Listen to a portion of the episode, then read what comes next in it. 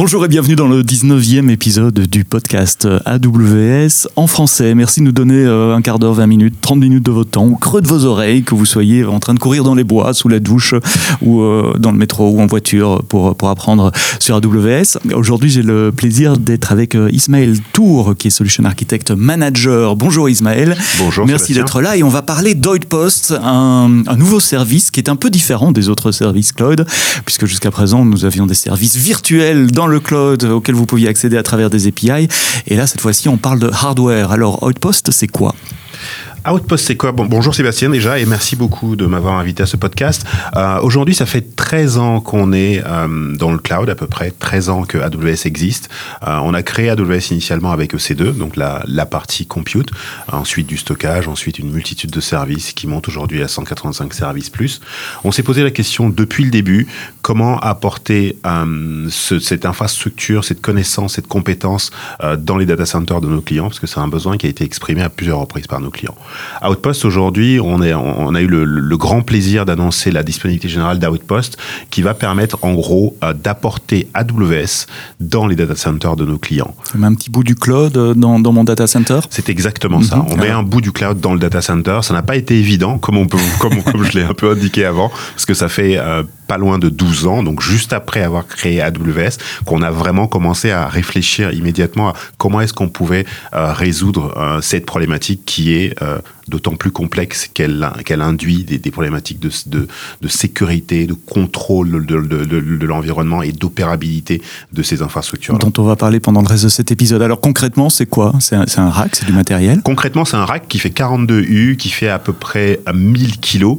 Euh, c'est du matériel, c'est le même matériel qui est utilisé dans les data centers de AWS, avec la même couche logicielle, les mêmes API, euh, avec lesquels on va pouvoir opérer euh, donc des workloads directement euh, sur site pour des besoins d'applicatifs euh, qui ont besoin de latence extrêmement faible pour des problématiques de souveraineté potentiellement, mais je suppose qu'on va en parler plus tard, et pour des problématiques aussi de localisation des datas liées à des réglementations de conformité ou à des à des points juridiques. Mmh, donc les use cases, c'est si je veux déployer des instances EC2 ou des bases de données à la proximité proche en termes réseau du reste de mon infrastructure, ou si je veux garder des données sur un territoire donné ou entre quatre murs euh, donnés, je peux maintenant avoir un bout du matériel qu'AWS utilise dans ses data centers et le mettre chez moi sous la forme d'un rack. Et quoi, je commande le rack, je le connecte au réseau, je connecte le, le courant et, et, et, voilà. Alors c'était c'est à peu près ça. Je vais je vais essayer d'être un peu plus précis sur la partie installation parce que on ne veut absolument pas, on ne voulait absolument pas qu'Outpost soit euh, comme nos amis du retail qui vous livrent des colis potentiellement que vous allez déballer et, Une grosse boîte d'Amazon. vous-même. Donc Outpost, bien évidemment, il va avec la complexité hardware ouais. et le, et le savoir-faire qu'on a développé depuis de nombreuses années. Donc aujourd'hui, euh, c'est effectivement un bout euh, d'AWS qu'on va pouvoir installer dans son data center et opérer à travers la console AWS avec les, avec les mêmes appels API, le CLI, euh, la même console de management.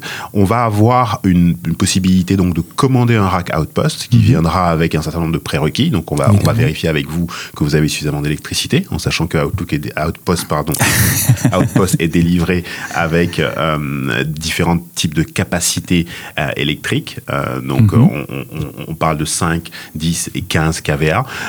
ce rack-là, il va arriver totalement monté et totalement préparé. Pré-câblé. serveurs pré-câblés, pré-patchés, de sorte à ce qu'il n'y ait plus qu'à appeler votre électricien pour connecter ce rack à votre électricité et les équipes d'AWS activent le rack en à peu près 4 heures aujourd'hui. D'accord. Il y a un technicien AWS qui vient avec ou c'est du self-service euh, côté client Ce sont des équipes AWS qui, viennent qui font le branchement. le rack, qui font le branchement. À la seule exception, pour des raisons légales, c'est l'électricité. Vous devez fournir un électricien qui va venir plugger le rack à votre électricité. D'accord.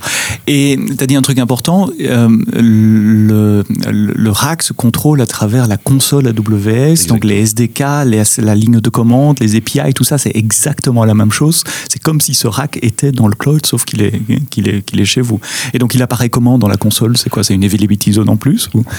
Alors aujourd'hui, le rack effectivement va se contrôler totalement euh, par la console pour la pure et simple raison que euh, il, y, y, a une extrême grande complexité à, à exécuter aujourd'hui la création d'une instance. Quand vous appelez une instance, faites un simple appel API. Aujourd'hui, effectivement, le rack, comme je l'ai expliqué un peu avant, vous n'allez pas simplement faire un appel API pour avoir votre rack, vous allez le commander. Une fois qu'il est installé, cependant, vous allez devoir, vous allez pouvoir orchestrer dès son installation le déploiement de d'instances, de stockage, de bases de données. Cette, cette, cette orchestration-là, elle se fait via un control plane qui n'est évidemment pas dans vos data centers parce qu'il requérait des milliers de microservices installés sur des milliers de serveurs. Donc, le, control plane, juste pour clarifier, c'est la partie chez nous, chez AWS, qui accepte les, les appels d'API des clients. Donc, il contrôle la machinerie AWS. Et donc, ça, tu dis, ça, ça, c'est dans le cloud. Ça, ça reste dans le cloud. Donc, mon API arrive dans le control plane. Qu'est-ce qui se passe après? Ensuite, le control plane va exécuter une commande. Donc, grosso modo, comment est-ce qu'on a solutionné la problématique pour pouvoir créer Outpost? On a créé ce qu'on appelle les Outposts proxy qui vont eux être dans le cloud, mhm. qui vont émuler euh, à travers un, lien réseau qui est soit un VPN, soit un Direct Connect. et on recommande vivement à nos clients d'utiliser du Direct Connect pour des raisons de bande passante stable et de latence, qui va orchestrer et qui va piloter un, un Outpost Edge Device qui lui est installé dans le rack et faire croire à, à, l'outpost qu'il est au sein de la région AWS et l'outpost de, de, de facto va se comporter comme une quatrième ou une troisième zone de disponibilité selon la région où vous êtes. Et donc, quand vous allez orchestrer le déploiement de vos, de vos euh, instances, vous allez pouvoir choisir cette zone de disponibilité-là qui va être représentée sous forme de subnet, hein, parce qu'un mhm. subnet est rattaché et égale une zone de disponibilité, va être rattaché à ce subnet. Donc, votre instance va être créée de facto dans ce subnet. Et donc, c'est vraiment ça. Dans la console, je vois EC2, je choisis ma zone de disponibilité, j'aurai euh, US 3, donc Paris A, B, C. Et puis, j'aurai Outpost 1, Outpost 2, si j'en ai deux, etc. On aura un Outpost ID, effectivement. Un Outpost ID, ok. On aura Outpost 1, 2, selon le nombre d'outposts dont vous avez besoin. Bien évidemment, vous vous rapprocher de vos équipes euh, AWS, euh, mhm. donc techniques et commerciales, pour, définir avec vous quelle architecture correspond à votre besoin et si Outpost est vraiment euh, la bonne solution pour votre problématique. Et en termes de VPC, donc il peut, si c'est comme une availability zone, je peux créer un subnet qui est mon Outpost, qui fait partie d'un VPC hybride entre le, le, le cloud. Alors, sur la sur la conception, moi je moi je déteste parler d'hybridation parce que ce n'est mhm. pas une hybridation réellement. on va vraiment avoir la possibilité pas de créer un subnet, mais on, peut créer des milliers de subnets si on veut créer mhm. des milliers de subnets. Il faut savoir que cet outpost, un outpost va faire partie intégrante de votre VPC. Donc vous allez vraiment avoir une, une, une, unité au sein de votre console de management qui vous donne les mêmes comportements qu'aujourd'hui vous pouvez avoir sur la console AWS euh, quand vous opérez un, workload dans une de nos régions. Ça veut dire que les alarmes CloudWatch, les, les logs, etc., tout ça remonte normalement. Donc toute ma procédure opérationnelle que j'ai déjà en place continuera de fonctionner avec Outpost. Alors tout ce qui est déjà en place continuera de fonctionner. On a introduit un nouveau concept qui va s'appeler la Local Gateway. Donc quand on va commander un Outpost, on va livrer l'Outpost, on va avoir la possibilité de connecter l'Outpost au réseau avec des liens de 1, 10, 40 et 100 gigabits donc mhm. des, sur, des, sur, des, sur des uplinks. Euh, le client choisira le type de liaison qu'il veut euh, établir. Ensuite, on va demander au client uniquement de créer deux VLAN. C'est les deux VLAN indispensables à la, à la, à la, au démarrage d'Outpost. Donc, un, un VLAN, ce, n'est ni plus ni moins qu'une segmentation mhm. réseau qui va encapsuler euh, une, des subnets ou un subnet, un subnet plus précisément. et, et, donc, dans ces deux VLAN, on va avoir un des VLAN qui va, qui va permettre au, à l'outpost euh, Edge device dont j'ai parlé avant de communiquer avec les outposts euh, outpost proxy qui sont dans le cloud mhm. et donc opérer tout ce, ce, ce process, ce, ce, ces workflows de management à travers ce, ce lien, donc cette, euh, cette encapsulation totalement dédiée qui va effectivement englober toute la partie monitoring, sécurité, métrique qui vont remonter dans CloudWatch et qui vont permettre d'avoir une durabilité sur, sur ces logs et sur les événements qu'on qu'on a pu avoir dans la console. Alors tu as dit qu'il y avait 42 U, donc il y a un mix de stockage et de compute, je suppose, comme dans, dans, tous les bons racks, un peu de réseau probablement aussi, du réseau interne au rack. Euh, quels sont les services AWS qui sont disponibles sur Outpost? Je suppose qu'il n'y a pas les 180 services que tu as mentionnés au début. Alors j'aime bien utiliser le mot pour dire que les 185 services plus euh, qu'on a sont, sont, accessibles à partir d'Outpost, étant donné qu'Outpost fait partie de la console de mhm. management. Mais il va de soi que des services comme Aurora euh, ou des services comme S3, donc Aurora c'est notre moteur de, de, bases de données managées euh, qui, euh, qui apporte des performances X fois supérieures, 10 fois supérieures à des bases de données traditionnelles du marché, donc sur MySQL et Postgre. Mais c'est un, un concept Aurora de service qui nécessite d'être sur trois zones de disponibilité. Donc ce type de services ne vont pas forcément être disponibles au premier jour, même si on y travaille. Aujourd'hui, les services qu'on va avoir, on va avoir EC2, on va avoir EBS, donc sur la partie stockage, on va avoir ECS pour la partie orchestration de conteneurs Docker, on va avoir EKS également. On, Kubernetes. Va, on a une preview de, sur, sur, sur Kubernetes, qui est un des, un des outils, donc EKS, je, je rappelle, qui est un des, un des orchestrateurs favoris de la communauté de développeurs du moment. Euh, et on va avoir également une preview de RDS qui est euh, accessible euh, dès aujourd'hui sous forme bien évidemment de, de preview. Donc RDS, c'est pour ça que j'ai mentionné Aurora avant. Donc ça sera RDS mais pas Aurora. MySQL. Donc, et Postgres. MySQL, et Postgre. Donc je peux démarrer une base de données, je peux démarrer EC2, je suppose qu'il y a un minimum d'autoscaling euh, qui, qui, qui, va fonctionner. Exactement. Toutes les choses que je connais et que j'aime sur, sur, sur, AWS continuent d'être là dans, dans, dans, le poste. EBS, ça veut dire des snapshots également. Exactement. Euh, D'accord.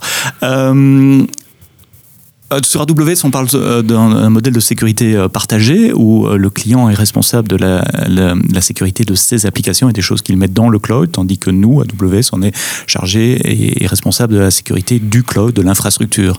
Mais si on met un bout de notre infrastructure chez le client, quel est l'impact sur le modèle de sécurité partagé? Euh, L'impact, j'ai envie de dire qu'il est, évident. Aujourd'hui, euh, les data centers de AWS sont contrôlés par AWS. On contrôle euh, la, la, périmétrie du data center, on contrôle l'accès au data center, mm -hmm. on contrôle l'électricité du data center, on contrôle la température du data center. Ces, racks Outposts vont être effectivement dans vos data centers ou dans vos locaux techniques. Ces locaux techniques sont sous votre responsabilité, ce qui de facto déplace la, la frontière de responsabilité à l'intérieur de vos data centers jusqu'à la porte du rack Outpost.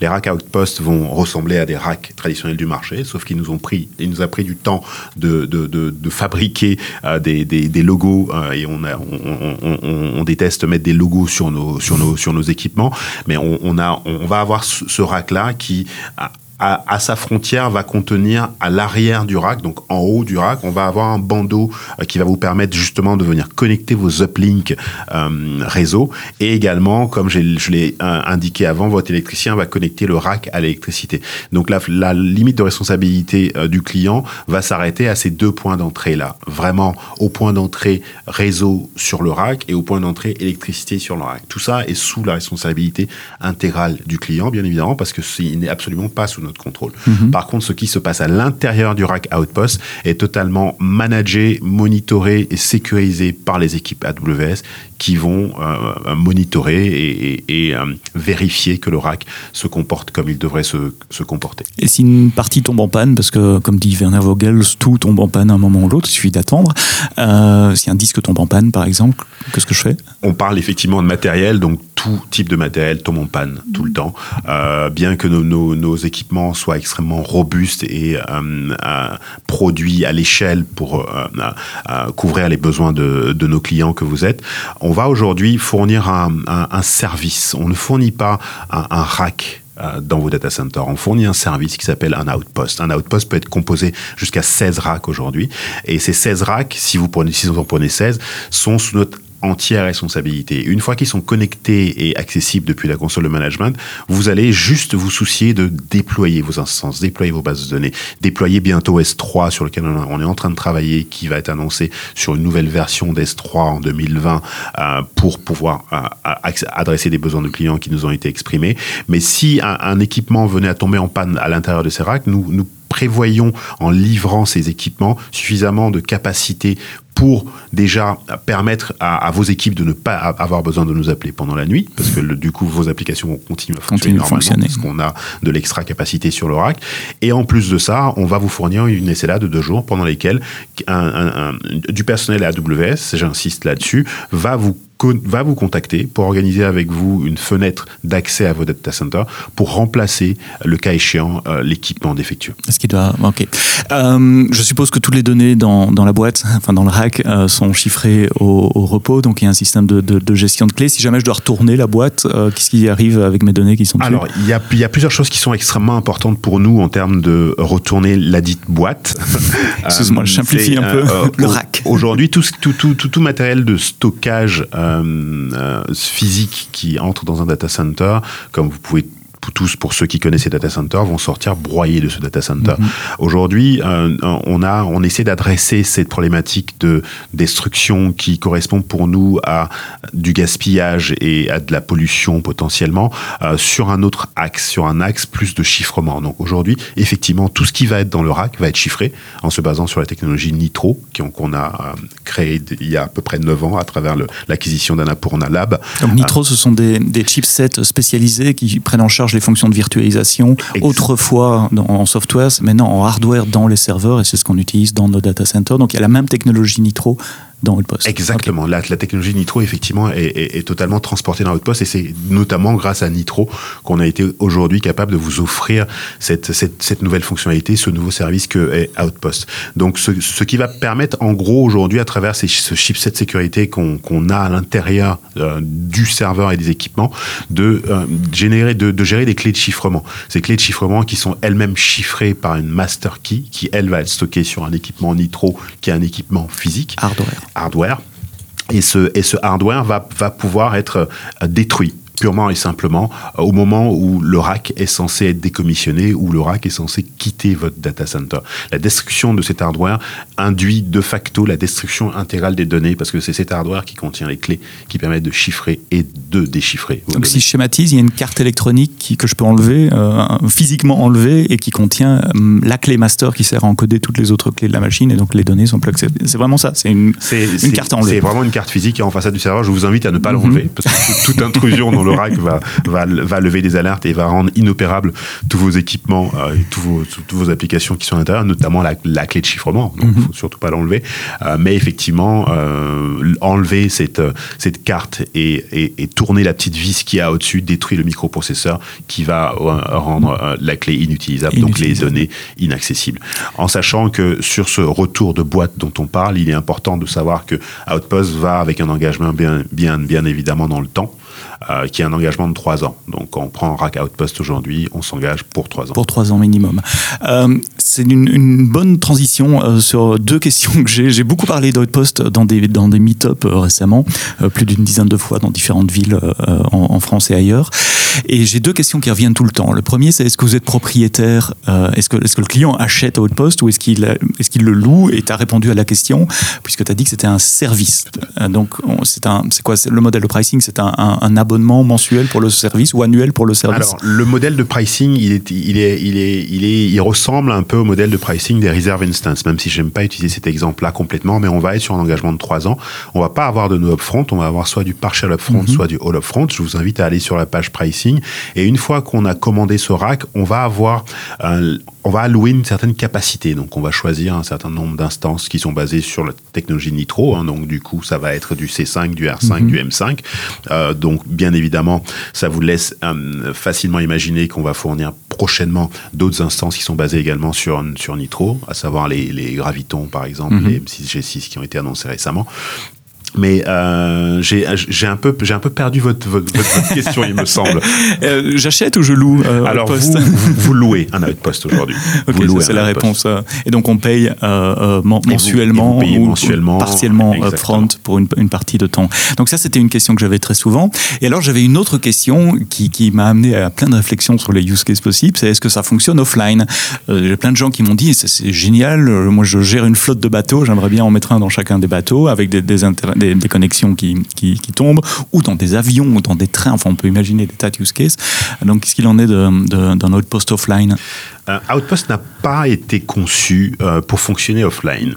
Aujourd'hui, euh, quand on parle de la conception même de l'Outpost que j'ai évoqué un peu en début d'émission, on a le control plane qui est dans le cloud, avec les millions de microservices, les milliers de microservices selon ce que vous orchestrez, qui vont piloter la, la, la, génération, la création de vos ressources. Euh, ce qui euh, induit le fait qu'une fois que la Outpost est déconnectée, la Outpost n'a plus accès à son contrôle panne. Donc tout ce qui a été démarré initialement, si vous avez des conteneurs ECS, euh, vous avez euh, des EC2, c'est, continueront à fonctionner. Les logs vont pouvoir être stockés de manière temporaire sur le stockage qui est disponible, en attendant d'être shippés sur S3, donc d'être mhm. envoyés sur S3. Mais bien évidemment, cette déconnexion, pour, pour, pour nous, ne, ne doit pas dépasser deux jours Et parce que l'Outpost n'a pas été conçu pour fonctionner offline. Si vous avez besoin de travailler euh, sur des bateaux, des avions, des trains ou, des, euh, ou dans la forêt amazonienne, pourquoi pas, euh, vous avez la possibilité de regarder avec nos équipes d'autres types de solutions, type Snowball, par exemple. Si vous, si vous connaissez la Snowball dans sa version initiale, c'est du stockage. On a créé la Snowball Edge également, qui va, elle, contenir du compute et qui va vous permettre d'orchestrer des conteneurs Docker, euh, de faire de, de, de l'IoT avec des solutions comme Greengrass de chez AWS, qui va permettre de faire des inférences, donc de, de pouvoir euh, valider les modèles qu'on a entraînés potentiellement dans le cloud sur euh, un périphérique offline, sur un, sur un edge device, mais Outpost n'a pas été conçu pour fonctionner offline. D'accord, bah, la réponse est parfaitement claire comme ça. Peut-être pour le futur aussi, continuez de nous le demander, puisque la plupart de, de des fonctionnalités et des services qu'on sort dépendent des demandes que nous recevons euh, de votre part. Euh, Est-ce qu'il y a déjà des, des clients euh, qu'on peut, qu'on peut citer en Europe ou, ou ailleurs qui, qui, sont en train d'en commander, d'en Euh, installer? On peut citer effectivement euh, quelques clients. J'ai toujours, j'y vais toujours avec beaucoup de prudence pour ne pas parler des clients dont on ne doit pas parler. Bien parce sûr. que, euh, on a le, le principe de référence publique, donc le, le- le client qui veut communiquer des informations chez nous a le, a le droit de nous en informer. On a Philips qui a, qui a, qui a témoigné avec nous, qui euh, effectue, ce, qui, a, qui a témoigné à Reinvent, euh, donc à, noter, à notre grand messe annuelle qui se passe à Las Vegas. Mhm. En novembre 2019. Euh, en novembre 2019, bien, bien euh, très exactement. Merci Sébastien. Et euh, Philips a témoigné donc l'utilisation euh, at scale d'Outpost pour remplacer quelque chose qu'ils faisaient déjà. Donc ils avaient déjà essayé de solutionner ce type de problématique parce qu'ils ont besoin d'avoir euh, des équipements euh, physiques dans les hôpitaux. Donc là, on parle de la division médicale, Médicale de de Philips, euh, mhm. qui va avoir besoin de d'avoir de la puissance de calcul, du stockage et d'orchestrer des, des applications au plus proche, bien évidemment, des équipements médicaux, comme vous pouvez imaginer la criticité que ce type de, de workload peuvent avoir. On a la principauté de Monaco qui a annoncé récemment euh, qu'ils allaient acquérir euh, entre guillemets, euh, donc louer euh, des racks outposts Mhm. pour des problématiques de souveraineté, pour des raisons de souveraineté Garder les données pour garder les données sur le territoire de sur la le principauté. territoire de la principauté de Monaco. Et, et, et, et- merci pour, pour ce point, parce que ce point, euh, il est également pour vous rappeler que toutes les données que vous mettez sur Outpost, c'est vous qui décidez de les déplacer dans la région, si vous souhaitez les déplacer dans la région. AWS ne déplacera pas vos données à votre place dans la région. Les seules informations qui vont remonter dans la région, ce sont les métriques de monitoring et de supervision des équipements euh, qui vont dans CloudWatch. Ça veut dire que les backups, euh, les snapshots EBS sont en local sur, euh, sur le rack. Les, snapshots EBS sont locales. On peut les envoyer euh, dans S3, D'accord. euh, bien évidemment. Et si on parle de snapshot, si on parle de snapshot EBS, bien évidemment, vous part, faut partir du principe que vous n'allez pas pouvoir conserver une quantité illimitée de snapshots localement. Donc, il faudra partir du principe que ces snapshots doivent être envoyés à un moment ou À un un autre moment sur S3, En fait, qui oui, reste régional, bien évidemment. C'est une, des caractéristiques d'Outpost. À un moment, le cloud est élastique. Avec Outpost, forcément, on réduit l'élasticité à la quantité de matériel et de stockage qui sont disponibles euh, dans, dans le rack à ce, ce moment-là.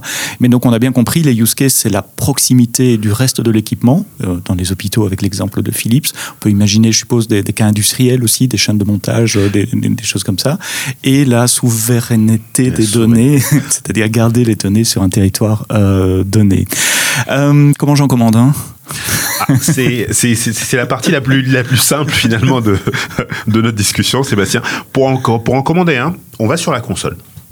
On, on choisit euh, déjà euh, donc le, le, le, le bouton Outpost où on fait une recherche, on tape Outpost, on va on, on va atterrir sur une page qui va nous demander dans un premier temps de créer un site. Donc on va, on va, créer un site Outpost. Un site Outpost c'est quoi? C'est ni plus ni moins que les éléments que je vous ai cités un peu avant.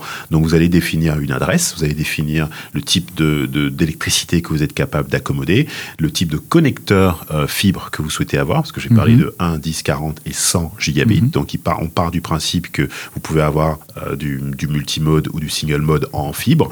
On, accepte sur la partie électrique du, courant en monophase et en triphase. Mais vous allez créer un site et dans lequel vous allez donner toutes vos spécificités. Et une fois que ces spécificités-là sont complétées, vous allez aller choisir euh, une variante d'Outpost avec un certain nombre de, de caractéristiques liées aux instances que vous voulez avoir sur Outpost. Donc, c'est la capacité que vous allez définir en termes de nombre d'instances que vous allez pouvoir créer sur votre Outpost. Et ensuite, vous allez cliquer sur le der- dernier bouton final pour commander votre Outpost. Et là, il y a quelqu'un d'AWS qui m'appelle et qui dit le camion arrive dans X semaines ou X jours. Alors, on, a, on, a eu une discussion intéressante avec, euh, avec, avec plusieurs clients euh, et euh, des discussions intéressantes avec plusieurs clients. Et j'ai moi-même eu l'expérience de, de, déployer des, des, des, des, racks dans les data centers. C'est des process qui prennent généralement 6 à 8 semaines mhm. pour assembler, connecter, configurer, appeler les équipes réseau, gérer la sécurité et tout ce que vous pouvez imaginer ou que vous avez déjà expérimenté. Une fois que vous allez cliquer sur le bouton commander, nous, on a un lead time d'à peu près deux semaines aujourd'hui, pendant lesquelles on va vous livrer le rack. Donc, il y a quelqu'un de AWS qui va vous contacter, effectivement, mhm. prendre rendez-vous avec vous sur un créneau qui vous correspond, qui il va s'assurer que les équipes chez vous sont suffisamment euh, disponibles ce jour-là pour donner accès donc à votre environnement pour pouvoir installer le rack. On va arriver effectivement avec un camion. Ce ne sera absolument pas marqué AWS, ce sera un camion blanc ou d'une autre couleur. Ce camion va, va arriver auquel livraison chez vous. On va, du personnel de AWS va euh, vérifier le chemin de, de, de, transport du rack jusqu'à l'emplacement où il doit être. Et ensuite, on va aller installer ce rack-là à cet emplacement. Votre électricien, je rappelle, va le connecter à mhm. l'électricité et les équipes Outpost AWS vont terminer la configuration du rack et vérifier que rien n'a été abîmé pendant le transport. D'accord. Et à partir de ce moment-là, je, vois le rack apparaître dans à partir de ce moment-là, peux lancer des instances. Outpost apparaître dans euh, votre console et vous pouvez lancer euh, C2. Ça semble magique, mettre un morceau du cloud AWS dans euh, mon euh, data center. Ismaël, merci pour cette explication très claire d'Outpost. Comme d'habitude, si vous avez des, commentaires ou des feedbacks, vous nous laissez des commentaires sur la page du podcast ou sur les réseaux sociaux, Sebsto, S-E-B-S-T-O sur, sur Twitter, et puis je relayerai, je répondrai aux questions. Tous la documentation, tu as parlé du pricing, je mettrai les liens dans les notes du podcast également. Fin du 19e épisode du podcast AWS en français. Merci Ismaël euh, d'avoir été euh, avec nous. N'oubliez pas de laisser aussi les petits pouces vers le haut ou les petits pouces vers le bas et de parler du podcast autour de vous si euh, certains de vos collègues ou de vos amis peuvent être intéressés. À la prochaine fois pour un prochain épisode et d'ici là, quoi que vous codiez, codez-le bien.